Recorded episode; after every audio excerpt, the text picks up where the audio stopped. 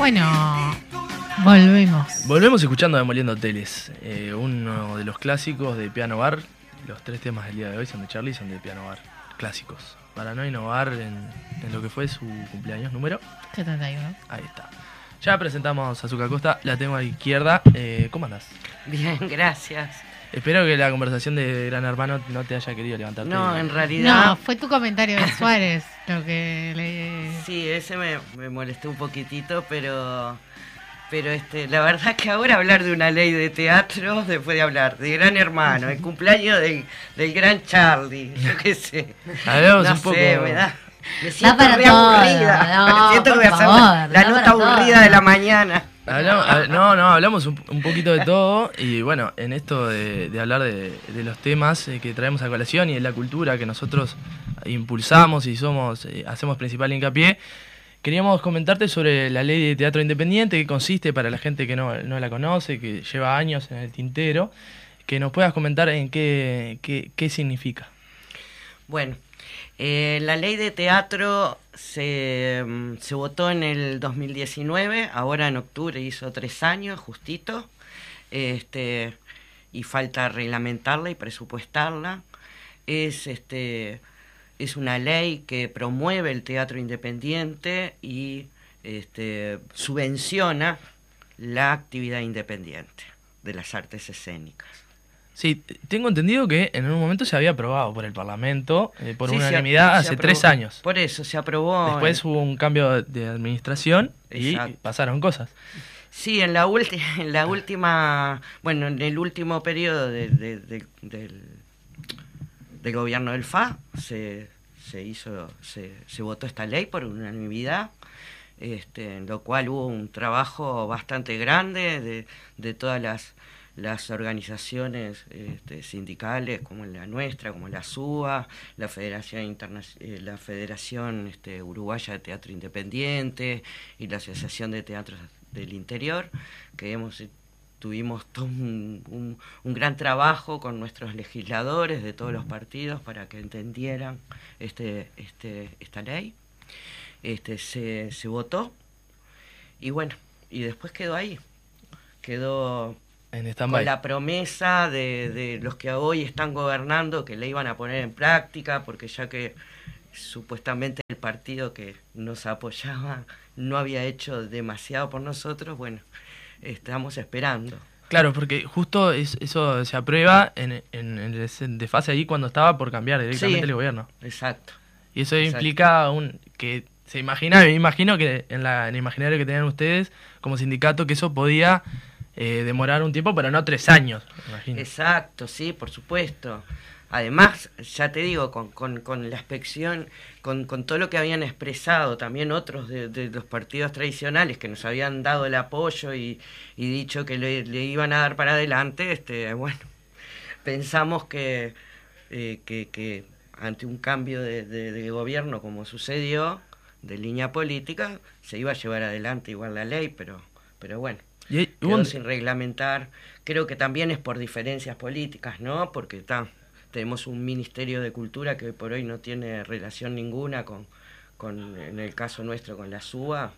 Este, un ministro que, que no nos atiende, este, un director de, también de, de educación que tampoco este, nos da entrevistas este, por los bachilleratos artísticos, que es otra lucha que tenemos. Este, y bueno, estamos es, el- tratando de es el. MEC quien debería desempolvar el tema y traerlo de nuevo a colación. Sí, el MEC en realidad lo que el ministro lo primero que hizo fue decir que cuando eh, asumió que en seis meses le diéramos seis meses para estudiar la ley y nos íbamos a poner en discusión este, porque habían algunas diferencias que ellos planteaban. Nosotros somos abiertos al, al diálogo, lo cual no, bueno, todavía estamos esperando ese diálogo que Sí. no nunca se dio. Hubo un detalle no menor y eso es una, una cuestión a, a consultarte porque hablabas de subvención, un- una ley que trata de apoyar a, a los artistas, y a, a los actores, actrices eh, independientes, que hubo una pandemia de por medio. Sí. Eso puede dar tener un carácter importante en lo que significaba esta ley. Bueno, en eso el, nuestro sector que todavía está teniendo este, los golpes de, lo que fue la pandemia, ¿no? Este, yo creo que con esta ley en marcha eh, se hubiera hubiera llevado adelante algunas cosas se hubieran solucionado más rápido. Este, todavía estamos sufriendo los compañeros que siguen en seguros de desempleo, este, los teatros recién ahora están con, con, los, con los aforos 100%. Estuvimos más de un año trabajando con, aforos muy reducidos, que, habían teatros que teníamos 40 localidades para vender. Este, y bueno, todo lo que implica además este, las políticas culturales de este gobierno no han sido favorables tampoco para el sector. En plena pandemia se nos recortó un, un, un, este, un dinero que venía desde el Parlamento, que se había votado en el periodo anterior. Este, se nos, se nos recortó el 50%. O sea, todo eso, más los, los las fuentes laborales cerradas, este, o sea, también a nivel privado, porque lo primero que recortaron fueron las artes. El que daba clases, lo primero que dijeron, sí. los, la gente que da arte se recorta ese horario, en fin. Este, y bueno, creo que con esta ley se podría este, haber ayudado un montón de cosas. Sin duda, y eso, esto que esta ley la, la impulsaron sin, sin tener en cuenta lo que se podía avecinar. Sí, eh, eso nadie, nadie, lo había imaginado, claro. pero... Lo que pasa es que las leyes, te voy a decir una cosa, las leyes de que no, nos competen a nosotros en el arte tienen una buena... Este, han surgido desde los propios trabajadores. Más allá que la, el político, los compañeros políticos hayan este, eh, seguido esa, ese trámite, no sé cómo llamarles, perdón, pero este eh, todas las, leyes, eh, tanto esta la ley de teatro como la ley del artista, este, surgieron de, de los trabajadores. Entonces, ¿qué mejor que el trabajador en, en, en, en, armar una ley, ¿no? Porque sabe de qué está hablando, ¿no? Sí, eh, yo, hablaste de, de, las políticas culturales de este sí. gobierno, de, diferencias que pueden tener. Eh, ¿Por qué que, crees que no, no, se da este apoyo? Si hay una dif un, diferencias puntuales, si hay una cuestión ideológica por detrás de, de, que les molesta a los trabajadores independientes que puedan estar organizados. Eh, yo creo que puede ser eso, puede ser que este, nosotros eh, hemos crecido como organizaciones y como federaciones y sindicatos y, hemos trabajado a la par de los gobiernos anteriores y hemos encontrado espacios que ahora molestan. Este, lo otro es que, que bueno, que ellos no, ellos ven como un gasto la cultura y no una inversión. Este, ellos piensan que gastan dando dinero para producir teatro o para producir música o artes plásticas. Sí, puede, tipo. Pueden ser consumidores de teatro, pero de ellos, del de, de sector privado, de que lo traen. Sí. No, que haya un gasto de, estatal. Claro. Este, ellos consideran un gasto. Eh, hoy por hoy lo que, que, lo que hace la Intendencia de Montevideo con, con los planes culturales, que, que, que hay unos muy buenos, como el plan de fortalecimiento de las artes, muchos lo consideran un gasto y en realidad es una inversión porque todo eso vuelve a la ciudadanía, vuelve a todos nosotros. Sí, es como, como increíble que a esta altura sigamos todavía, eh, para quienes estamos un poco vinculados al, al mundo cultural, eh, seguir discutiendo lo mismo, ¿no? Seguir discutiendo y poniendo sobre la mesa que es importante, que es importante que sea público, que es importante que, eh, que no sea solamente para unos pocos los que puedan acceder Exacto. a la cultura de, en cualquiera de, de, sus ramas, ¿no? Pero es increíble como a esta altura seguir eh, discutiendo esto sí. y que no sea ya un tema saldado, ¿no? Eh, te iba a preguntar en realidad, más sacando la parte de, la ley en particular, sino qué implica eh, para vos y para el colectivo en realidad trabajar en el teatro independiente. ¿Qué es? ¿Cómo funciona? ¿Por qué les parece importante también discutir esto? Eh, bueno, es un es como un espacio natural. este es el yo siempre digo, nosotros formamos las las eh, las cooperativas artísticas para por medio para facturar nuestro trabajo por algo natural, porque nosotros trabajamos en cooperativas en, en todo hecho eh, que artístico que hacemos. Entonces el teatro independiente es un, espacio así, es un lugar natural en donde se reúne la gente, em, hay un montón de pensamientos diferentes, se crea, se mueve todo el tiempo y este y bueno, y es también un, como un lugar de lucha, para mí es, es un lugar de donde se, se lucha para todo lo que amo. Uno, uno escucha hablarla y se te ve realmente apasionada y se nota la, las ganas de seguir luchando y del entendimiento de por qué lo haces y por qué sos parte de, ser una actriz independiente. Y, bueno, a, día de hoy, lunes 24, si no me equivoco, ¿no? Sí. ¿Cómo siguen adelante y cuáles son los pasos para seguir pidiéndole al ministro que, que dé alguna respuesta, que le brinde alguna eh, entrevista? sí, bueno, nosotros, este, como sindicato, este, y calculo que va, a ser acompañado por la Federación de Teatro Independiente y, con, y también por, por este, la, gente del interior, calcule, nosotros nos hemos puesto como bandera el seguir adelante este, en reglamentar la ley y presupuestarla. Este, tenemos pensado una asamblea extraordinaria ahora para diciembre, para los primeros días, y bueno, y trazarnos todo el 23 seguramente con con varios mojones de lucha sobre la ley, ¿no? Mientras tanto, por supuesto que sigue ese trabajo de pedir entrevistas, de hacer el lobby.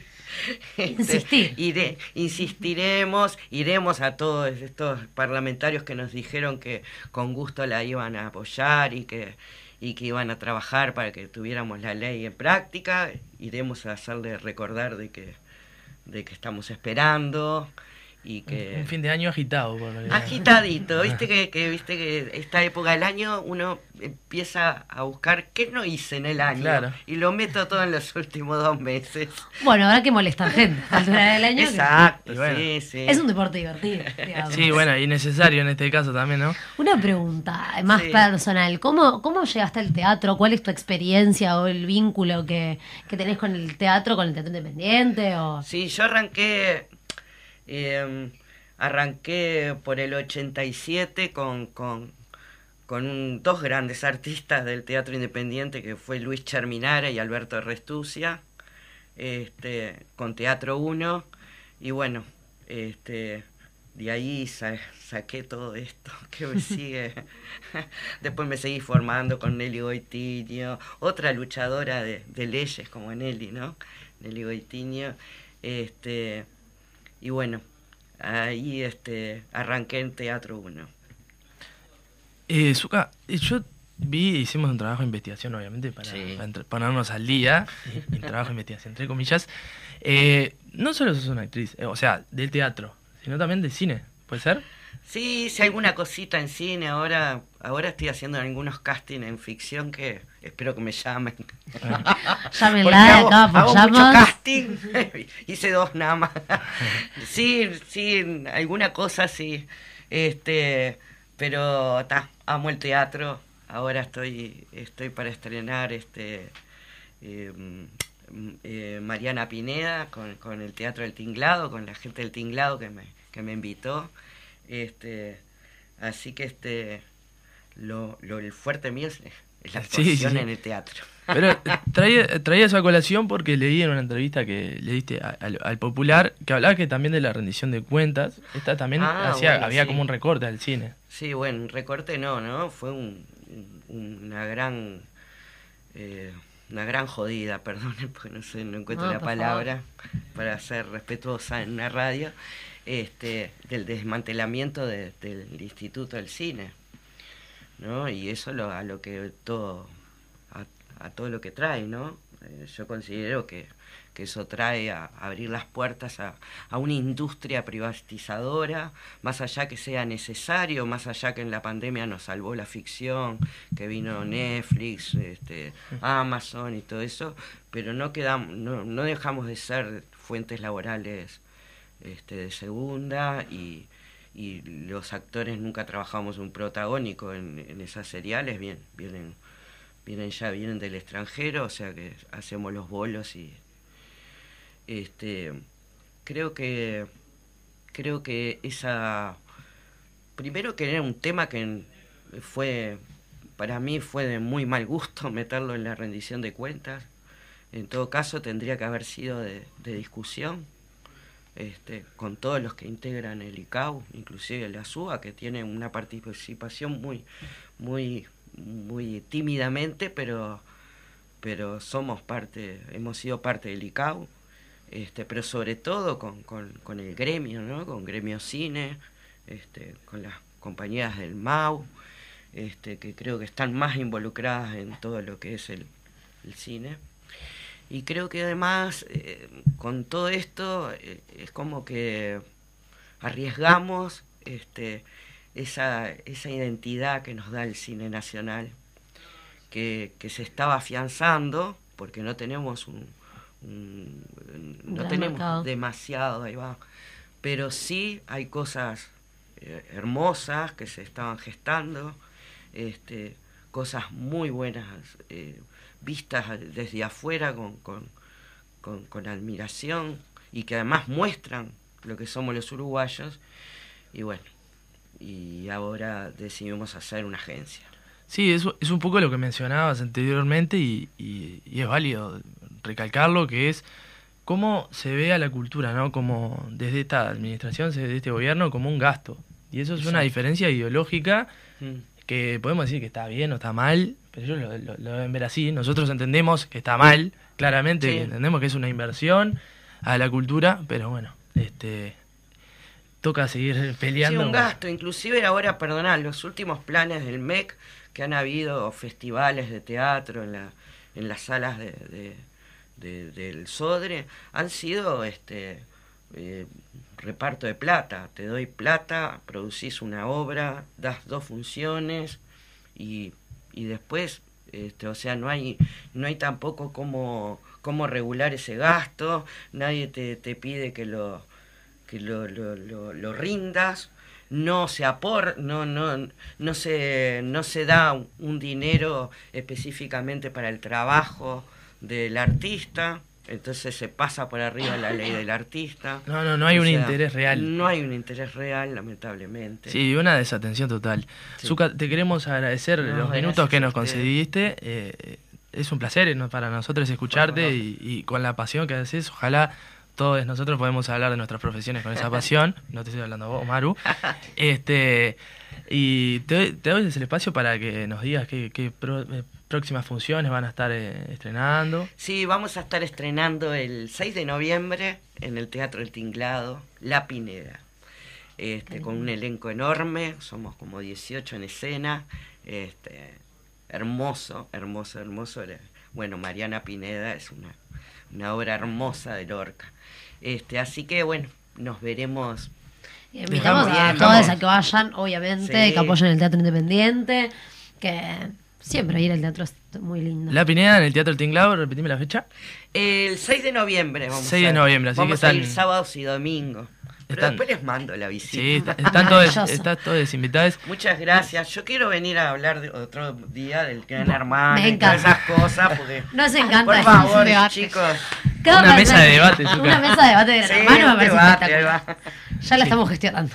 Bueno, columna musical y venimos con el cierre y columna de... con- Col- est- perdón. hoy está- Pausa musical y venimos con, ahora sí, la columna de cierre de Hablemos sin saber.